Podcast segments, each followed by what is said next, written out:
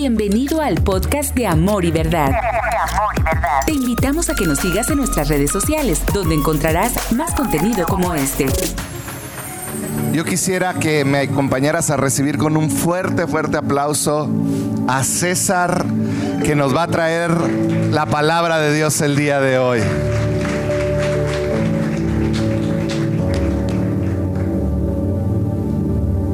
Muchas gracias, pastor con algo tengo que empezar, entonces lo aprendí bien del pastor. Déjenme les cuento algo.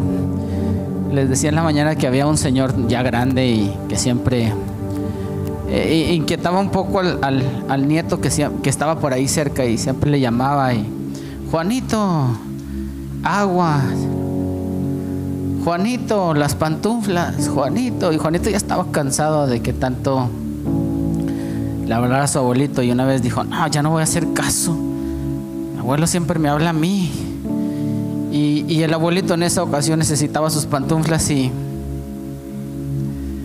Juanito, mis pantuflas, Juanito, mis pantuflas. Juanito. La toso el abuelo. Juanito, mis pantuflas, hasta que se cansó de que su abuelo estuviera gritando y gritando y gritando. Y dice él, no está Juanito. Y el abuelo, pues ven tú, muchacho. Ahí la llevo, no, ahí la llevo con los del pastor, sí. la verdad es que déjeme decirle que me identifico mucho con esta parte que mencionaba César al principio. No compré papel, la verdad es que no, pero me identifico con esa parte porque recién conocemos la iglesia. Eh, yo llegaba, déjenme les digo qué hacía. Llegaba y dejaba a mi esposa en la puerta de la iglesia y fuga. Entonces llegaba y la dejaba y pasaron algunos domingos cuando yo la dejaba, dejaba a mis hijas. Y después Dios me llamó a estar acá. Eso es hacer iglesia, Miriam. Eso es hacer iglesia. Entregar el corazón en esos procesos. Pensaba yo que cuando llego a la iglesia estaba sin trabajo, entonces Dios nos bendice a mi casa y a mí con una plaza. ¿Y saben qué? Pobremente yo pensaba que eso era todo. Ahora yo estoy convencido de que eso no era nada. Dios me había bendecido con un trabajo estable hasta que yo me muera. Y yo estaba feliz pensando y disfrutando, wow, ya lo tengo. Ya como hombre nada más es trabajar, ya todo lo demás va a salir solo. Ahora que estoy en este punto, yo digo, andaba un poco equivocado. Hay un propósito aún mayor que eso. Estás en el lugar correcto. Tomaste la decisión correcta de venir a este lugar hoy domingo. Tomaste la decisión correcta en poner tu despertador, levantarte, bañarte, los que se bañaron. Los, porque algunos se bañan los sábados, entonces es entendible que, que hoy no. Pero tomaste la decisión correcta de venir al lugar correcto. Aquí hacemos iglesia. Hoy te quiero hablar de que la iglesia es nuestro refugio y en un refugio es el lugar si lo podríamos definir en una palabra, es el lugar seguro. El lugar donde podemos venir y sanar nuestras heridas. El lugar donde cuando afuera está el bombardeo, llegamos a un lugar y podemos estar y tener un poco de paz. Donde a lo mejor es necesario llorar, donde a lo mejor es necesario reír, donde a lo mejor es necesario compartir con alguien más, sonreír con alguien más. Hebreos 10:23, quisiera empezar con esto. Dice, mantengámonos firmes sin titubear en la esperanza que afirmamos, porque se puede confiar en Dios, que, que Dios cumplirá su promesa. Pensemos en maneras de motivarnos unos a otros al realizar actos de amor y buenas acciones. No dejemos de congregarnos como lo hacen algunos, sino animémonos unos a otros, sobre todo ahora que el día de su regreso está cerca. desde un inicio de la iglesia, yo creo que hay gente que ha pensado que venir a la iglesia ah, no es tan importante, que lo puedo hacer desde mi casa. Sin embargo, la prueba es muy clara. El venir a la iglesia te mantiene firme. Va a ser muy difícil que en casa o solo, sin estar en la iglesia, alguien pueda orar por ti. Necesito ir a la iglesia para buscar a Dios, no sé, pero muchos pensamos, no lo necesito, no es tan importante el que yo vaya a la iglesia. De aquí lo busco, es más, de aquí yo oro. Lo primero que les voy a decir es que buscar a Dios es parte de tu comunión y si lo haces en tu casa más que perfecto. Sin embargo, Congregarte siempre te ayudará a identificar tu propósito. Buscar a Dios en lo personal es parte de tu comunión, es lo que debemos de hacer todos para estar en comunicación con Él. Pero el congregarte te ayuda a encontrar tu propósito. El venir a este lugar te ayuda a aclarar las ideas que a lo mejor no tienes tan claras ahí solo o ahí aislado. En toda esta semana, en esos cinco minutos que estuve ahí con el pastor, creo que aprendí más de todas estas horas, pero es porque tomé una decisión de venir a la iglesia. ¿Podremos tener comunión sin un propósito? Hay muchas excusas por las cuales no asistir a la iglesia y no formar parte de esta familia. Pero es bien grato venir a la iglesia y llorar cuando lo necesitas. Y que sabes que nadie va a decir, uy, qué chillón. Me aflige algo y lloro. Los que vienen por primera vez, déjenme decirle que están en el lugar correcto. En este lugar tú puedes llorar, tú puedes gritar, tú puedes pedirle a Dios que venga a tu vida, puedes clamarle a Dios, puedes traer tus cargas y dejárselas a Él y nadie va a decir nada. Porque todos nosotros, por algún momento en esta vida imperfecta, traemos cosas que necesitamos también traerle a Dios. Y que en esa decisión de domingo venimos a hacer iglesia y traerle a Dios este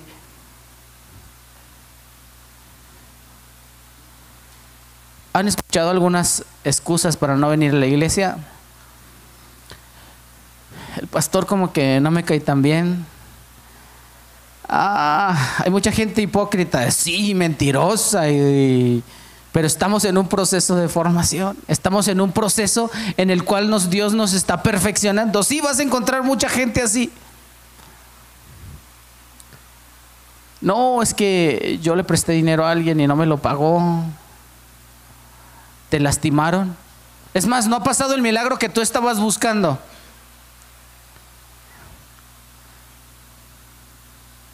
La iglesia está llena de gente imperfecta que adora a un Dios perfecto. Y déjame decirte que tú y yo hemos tomado la decisión de venir a la iglesia, que no importa nuestra condición, que no importa la, vida en la que hayamos, por la vida por la que hayamos atravesado, hemos venido aquí adorar a un Dios perfecto, a un Dios que nos ha amado sobre todas las cosas a un Dios que ha puesto sus ojos en nosotros y que no los quitará hasta cumplir su propósito. Él no deja nada inconcluso en nosotros. Él, él, todo lo que empieza, lo termina. Él todo lo que ha iniciado contigo, lo va a terminar. Y no importa, les mencionaba en la mañana, si vas en sentido contrario, si te has, te has subido a un barco con un destino diferente al cual Él te ha llamado, Él va a cumplir su propósito en ti. Porque Él lo empezó y Él lo terminará. Aquí es donde somos perfeccionados para ir al cielo, para tomar lo celestial, para trabajar en el amor, para trabajar en el perdón, para trabajar en la paciencia, para trabajar en el gozo. con gente que creen realmente difícil de amar, sí, pero para nosotros, pero posibles para amar en Dios. Gente que somos difíciles de amar, unos con cara seria, unos son bien alegres, pero unos no tenemos esa, esa cara tan bonita, ni ese carácter tan bonito, para que nos amen todos. Pero si tenemos a Dios de nuestro lado, va a ser más fácil amarnos.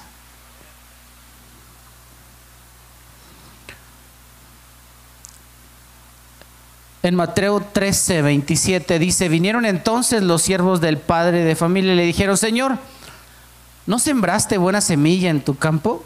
¿De dónde pues tienes cizaña? Él les dijo, un enemigo ha hecho esto y los siervos le dijeron, ¿quieres pues que vayamos y, y la arranquemos? Él les dijo, no, no sea que al arrancar la cizaña arranquéis también con ella el trigo dejad crecer juntamente lo uno y lo otro hasta la siega. Y al tiempo de la siega yo diré a los segadores recoger primero la cizaña y atarla en manojos para quemarla, pero recoger el trigo en mi granero. Tú y yo no vamos a evitar que la cizaña crezca. Tú y yo no vamos a evitar que malos pensamientos vengan a nuestra vida, nuestra. Lo ideal es que empecemos a dar fruto. ¿Qué pasa con el fruto del trigo? Hace que se incline. Un ejemplo de humildad que hace la cizaña crecer erguida. Y es más fácil identificar las cosas. ¿Sabes qué es más fácil identificar las cosas? Los que, los que estamos casados podrán entender esta parte, ¿no? Tenemos a alguien ahí en nuestro lado que siempre sabe que nos duele, que no nos duele, que nos gusta y que no nos gusta. Pues la iglesia nos ayuda en este proceso también. A encontrar el propósito en nosotros para el cual somos llamados a través de estas relaciones uno con otro. Del orar uno por otro. Del contarle al que está a mi lado y que él pueda orar por mí. Y el que él, que él pueda bendecirme. ¿Sabías tú? Que no podemos amar al novio y menospreciar a la novia, porque no seremos invitados a la boda. Nosotros somos la iglesia, somos la novia de Cristo. Necesitas amar a la iglesia, necesitas tener tiempos de comunión con la iglesia. Necesitas formar parte de la iglesia, ser las manos de la iglesia, ser los pies de la iglesia, tener el corazón de la iglesia. ¿Quieres ir a la boda conmigo? Ama la iglesia.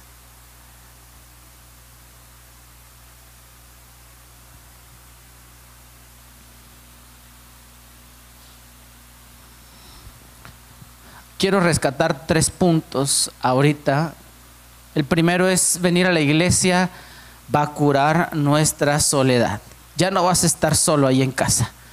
Va a haber alguien a tu lado adorando y bendiciendo a Dios. Va a haber alguien a tu lado que si le pides que ore por ti, va a orar por ti. Pero no tan solo eso, vamos a ir más allá. Va a haber alguien que esté a tu lado que cuando no tengas trabajo posiblemente va a sacar de solacen algunas cosas y te va a ayudar. Venir a la iglesia, los que vienen por primera vez, es otra onda.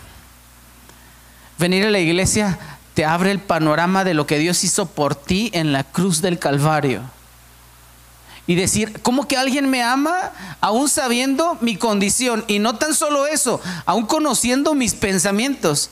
Qué difícil sería amar a alguien cuando conoce sus pensamientos complicado.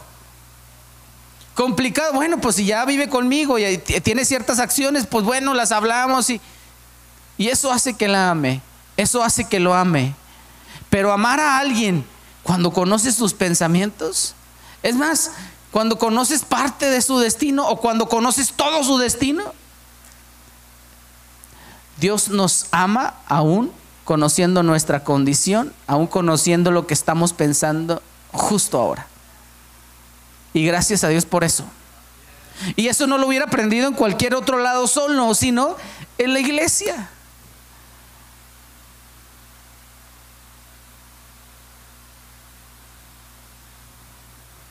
Punto número dos, venir a la iglesia, déjenme les digo algo, no te salvará. Pero ¿cómo? Pero estar en la iglesia te pondrá bajo la predicación del Evangelio y eso hará más probable que tú seas salvo. El cielo y la tierra van a pasar, pero su palabra, ahí está la verdad, ahí está la clave. Yo les decía, ¿por qué venir a la iglesia no me hace salvo? Porque si entro a un taller mecánico, entro y salgo. No soy mecánico cuando salga, ¿verdad que no? Venir a la iglesia sí te va a poner en esa, te va a exponer a la predicación del Evangelio, te va a exponer a que tú escuches la palabra de Dios, puedas creerla, puedas tener fe y entonces todo lo demás sucederá. Jesús dijo, es necesario nacer de nuevo en Juan 3:7. Debes experimentar el nuevo nacimiento para ser salvo. Si vienes por primera vez, es necesario decirle a Dios, entra en mi corazón, perdona mis pecados, lávame con tu sangre. Los que estamos aquí, por algún tiempo, nosotros nueve años, que es lo que más o menos tiene ya la iglesia, que el pastor toma la decisión junto con su esposa, los muchachos, de venir acá y tomar este reto. Sin embargo, el propósito de nosotros hoy, hoy yo hubiera querido, yo hubiera querido entrar en este propósito ya, pues por lo menos con más líquidos en las rodillas, pero en verdad que me tardé, la andaba regando. Andaba corriendo en sentido contrario. Dije lo que Jonás. Jonás, ve a Nínive. Sí, Señor. Y agarró para otro lado. Yo hubiera querido entrar al propósito de Dios sin piedras en los riñones. Traigo algunas por ahí. Ojalá y me ayuden para construir los baños que están pendientes encontrar el propósito en, el tiempo correcto sería lo, sería lo necesario, sería lo justo, sería lo correcto y sería lo, lo adecuado. Pero ¿sabes qué? Tuve que pasar un proceso. Tuve que llegar a esta iglesia donde no se me juzgó, donde pude ser buenos amigos, donde me llamaron la atención donde trabajaron en mi corazón, donde no me cerraron las puertas, donde han entendido que la gracia y el favor de Dios es para todos. ¿Alguien se siente identificado con en este momento, en este tiempo, con, con lo que sucede en esta iglesia? ¿No te has quedado aquí porque está chida la alabanza? ¿A poco no le pega chidota el de la pila? Ya tenía yo mucho que no veía a alguien que le pegara con tantas ganas. Pero así como le pega con tantas ganas, él debe de sembrar con esa ternura la semilla para que pueda cumplir su propósito.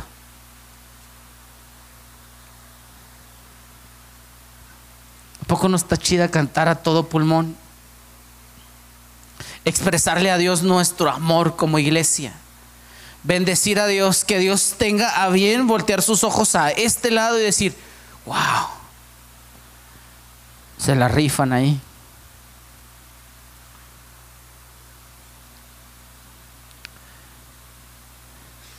La salvación es por gracia sola.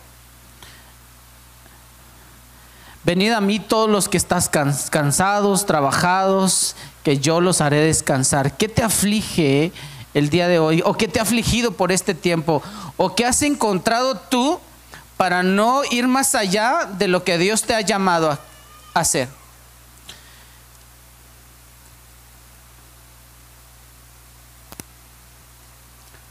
Para muchos es bien cómodo llegar, sentarnos y bueno, alabamos, cantamos todos a Dios y glorificamos a Dios y tomamos un tiempo.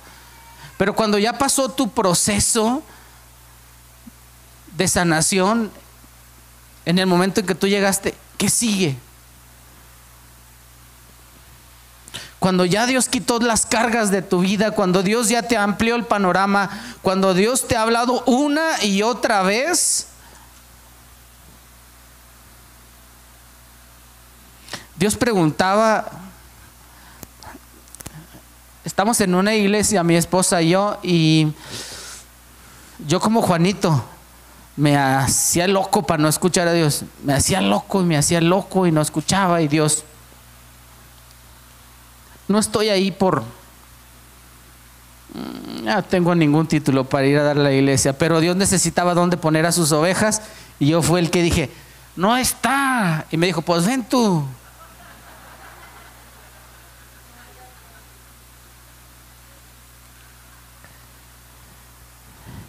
Son procesos a los que nuestra vida tendrá que tener ese esa idea clara y ese propósito claro de lo, a lo que hemos sido llamados, a lo cual Dios nos ha traído acá. Toda la bendición no puede ser para ti. Hay más gente que necesita recibir la bendición en esta iglesia. Hay más gente que necesita escuchar de un Dios que los ama, de un Dios que los perdona y que no necesitan hacer nada para que eso suceda.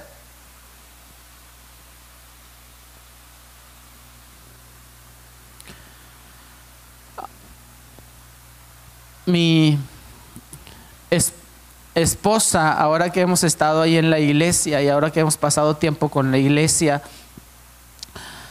ah, o en este proceso al cual, en el cual vamos por unos meses, eh, la iglesia ha crecido, como, lo ha, como ha sucedido en esta iglesia desde la bodega hasta acá pero es porque ha habido un hombre que ha sembrado. Y, y hoy agradezco a Dios por la vida de ese hombre que ha sembrado en mi persona y que ha sembrado en ti. Que hoy puedo entender más claro esto. Que hoy puedo entender más claro que Dios me decía, no te hagas loco. Fui el primer domingo de la iglesia, les contaba en la mañana, yo nomás fui a ver dónde iba a quedar todo el, todo el asunto. Antes que eso yo le hacía bromas a mi, a un amigo, le decía, vato, vamos a hacer una iglesia, ándale. Ahí se pone chido.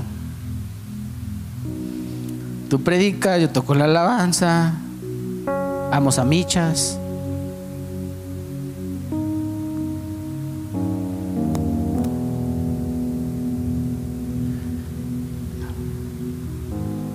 Dios dijo, ven, ven,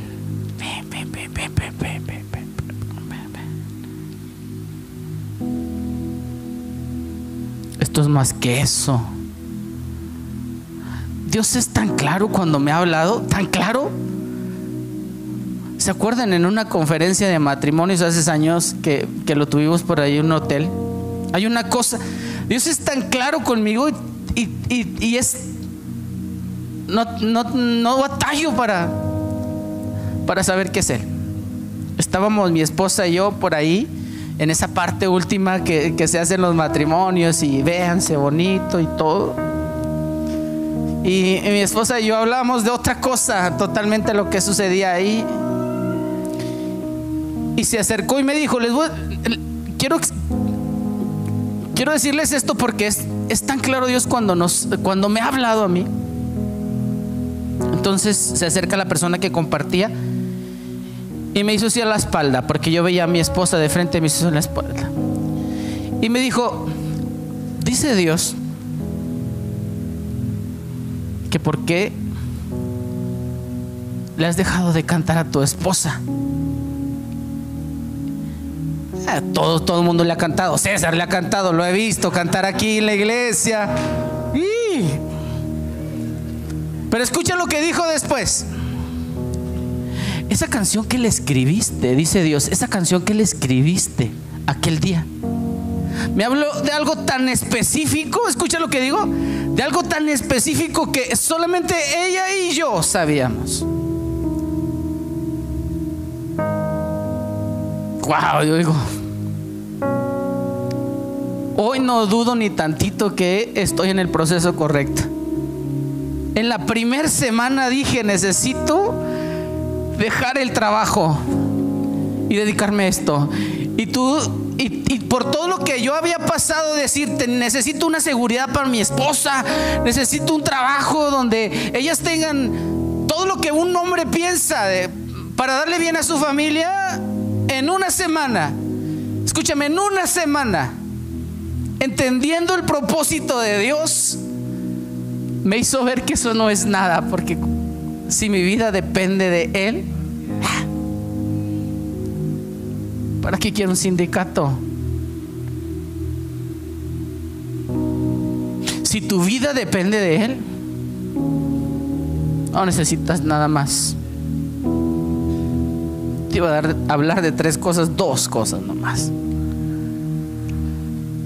Quiero enlistar algunas situaciones que, que ha pasado con algunos hombres en la Biblia. Digo, por si tuvieras duda de que en algún momento has sido llamado a este lugar para cumplir un propósito. Quiero listarte una serie de hombres en la Biblia y mujeres en la Biblia que han cumplido su propósito aún sin importar la condición en la que se encontraban, ni quiénes eran, ni en qué posición se encontraban.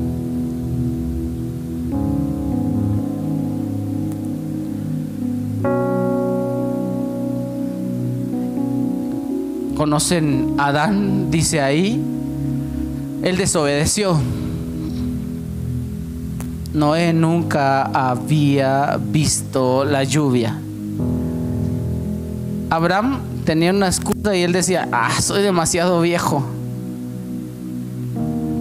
Jacob, todo un estafador. José, José, decidir amar a Dios cuando alguien te vendió como esclavo.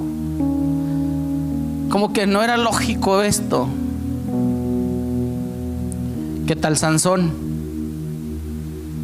Pelenudo y mujeriego. Raaf, una prostituta. Les decía en la mañana, Lea, ay, sí, pobrecita, que aquí no aplica. Yo les decía, aquí no aplica. Lea era fea.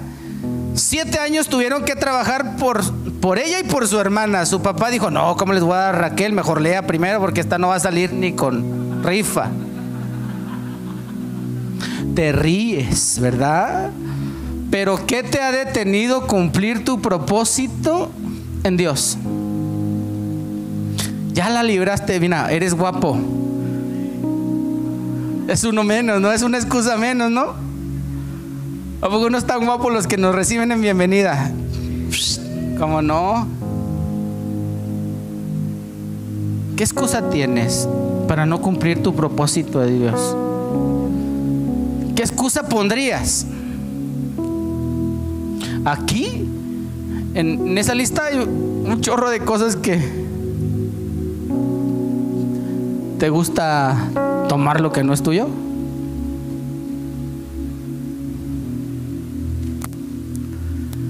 ¿Te gusta la comunicación?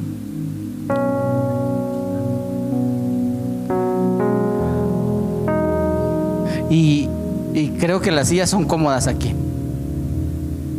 Allá les puse unas bancas duras para que no se acomoden. La realidad de las cosas es que a veces nuestra condición, la condición que nosotros vemos en nuestra vida, no nos deja levantarnos temprano y venir a hacer iglesia. Ya hay gente en la bienvenida que me andan necesitan. Hay muchos que tocan. Sin embargo, déjame te digo algo, Dios tiene una perspectiva diferente de ti.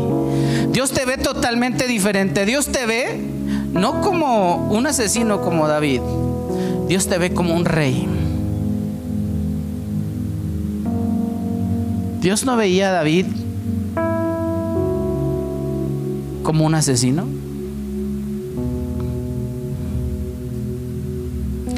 Dios te ve como Abraham, como un padre de multitudes. Dios te ve como a Gedeón. De pasar el, a ser el miedoso, ser el héroe de su historia. Wow, ¿sí? De pasar a ser el más débil de su casa, ser el libertador del pueblo de Israel.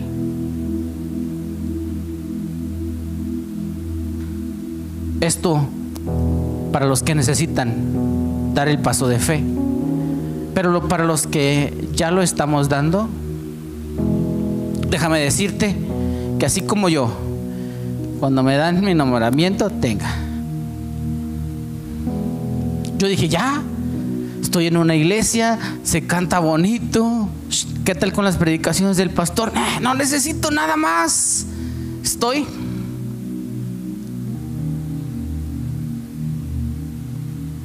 nació Marifer, ya la presentamos.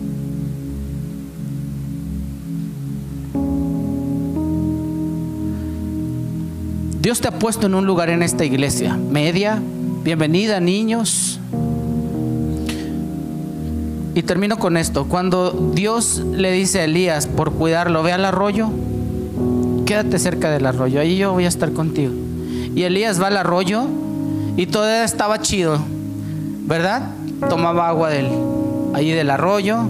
Había cuervos que nada más era que sintiera hambre, que le traían pan y carne. Pan y carne. Pero un día se secó el arroyo. Un día ya no hubo más agua y seguramente yo si hubiera preguntado, Señor, me mandaste al arroyo y luego ahora se seca. ¿Qué pasó? Ya estoy en bienvenida, Señor.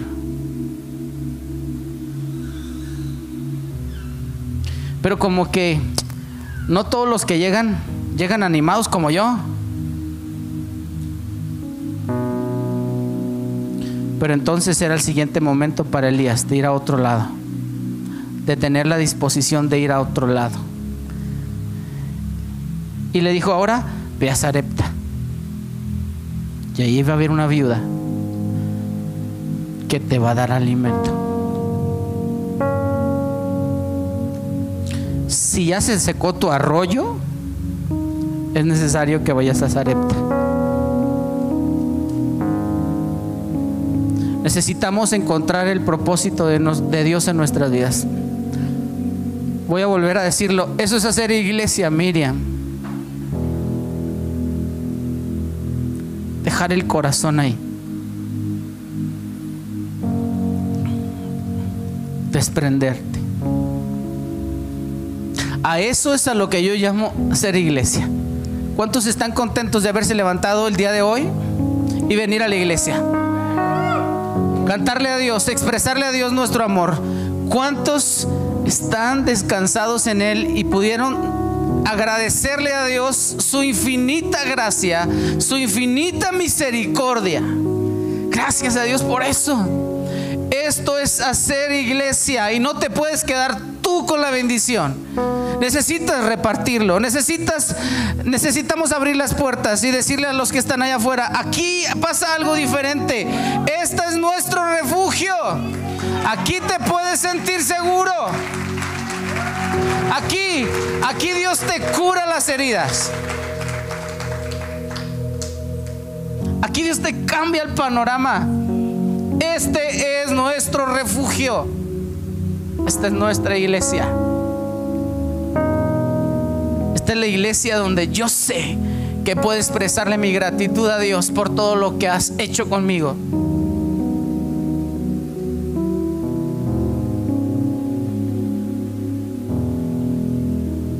¿Qué les parece si oramos? Agradezco y mi esposa y mis hijas a todos los que de una parte, de una u otra manera, enseñaron a nuestras vidas. Seguramente me van a visitar, ya el pastor me dijo. Seguramente algunos de ustedes estarán por allá haciendo iglesia. ¿Cuántos quieren estar en la boda? Hay que amar a la iglesia, hay que amar a la novia. Señor Jesús, muchas gracias. Gracias por tu amor, por tu bendición y el cuidado que tienes de nosotros.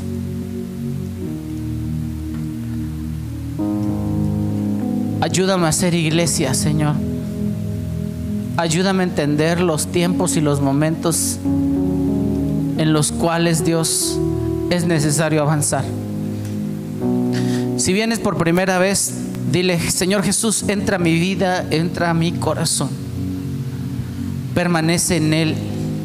Límpiame con tu sangre. Perdona mis pecados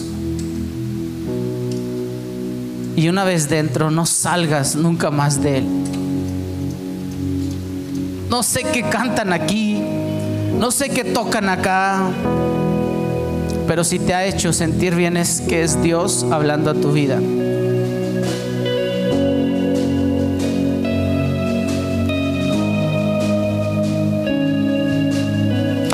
Ahora sí puedo decir, iglesia, Antes yo decía, ¿por qué no este, tenemos como que esos más días de descanso cuando trabajas? O yo podría decir, ¿por qué no tenemos más domingos de la semana, no? Es aquí el momento donde nos olvidamos de todo y podemos adorar a Dios y bendecir a Dios. Muchas gracias a todos. Los amamos. Pastor, gracias.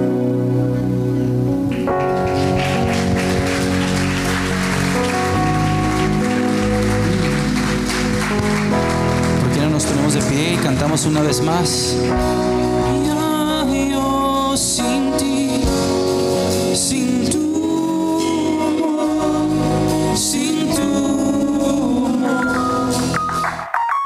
Gracias por escuchar este podcast. Nos encantaría que fueras parte de esta gran familia. Para mayor información, búscanos en Facebook como CC Amor y Verdad.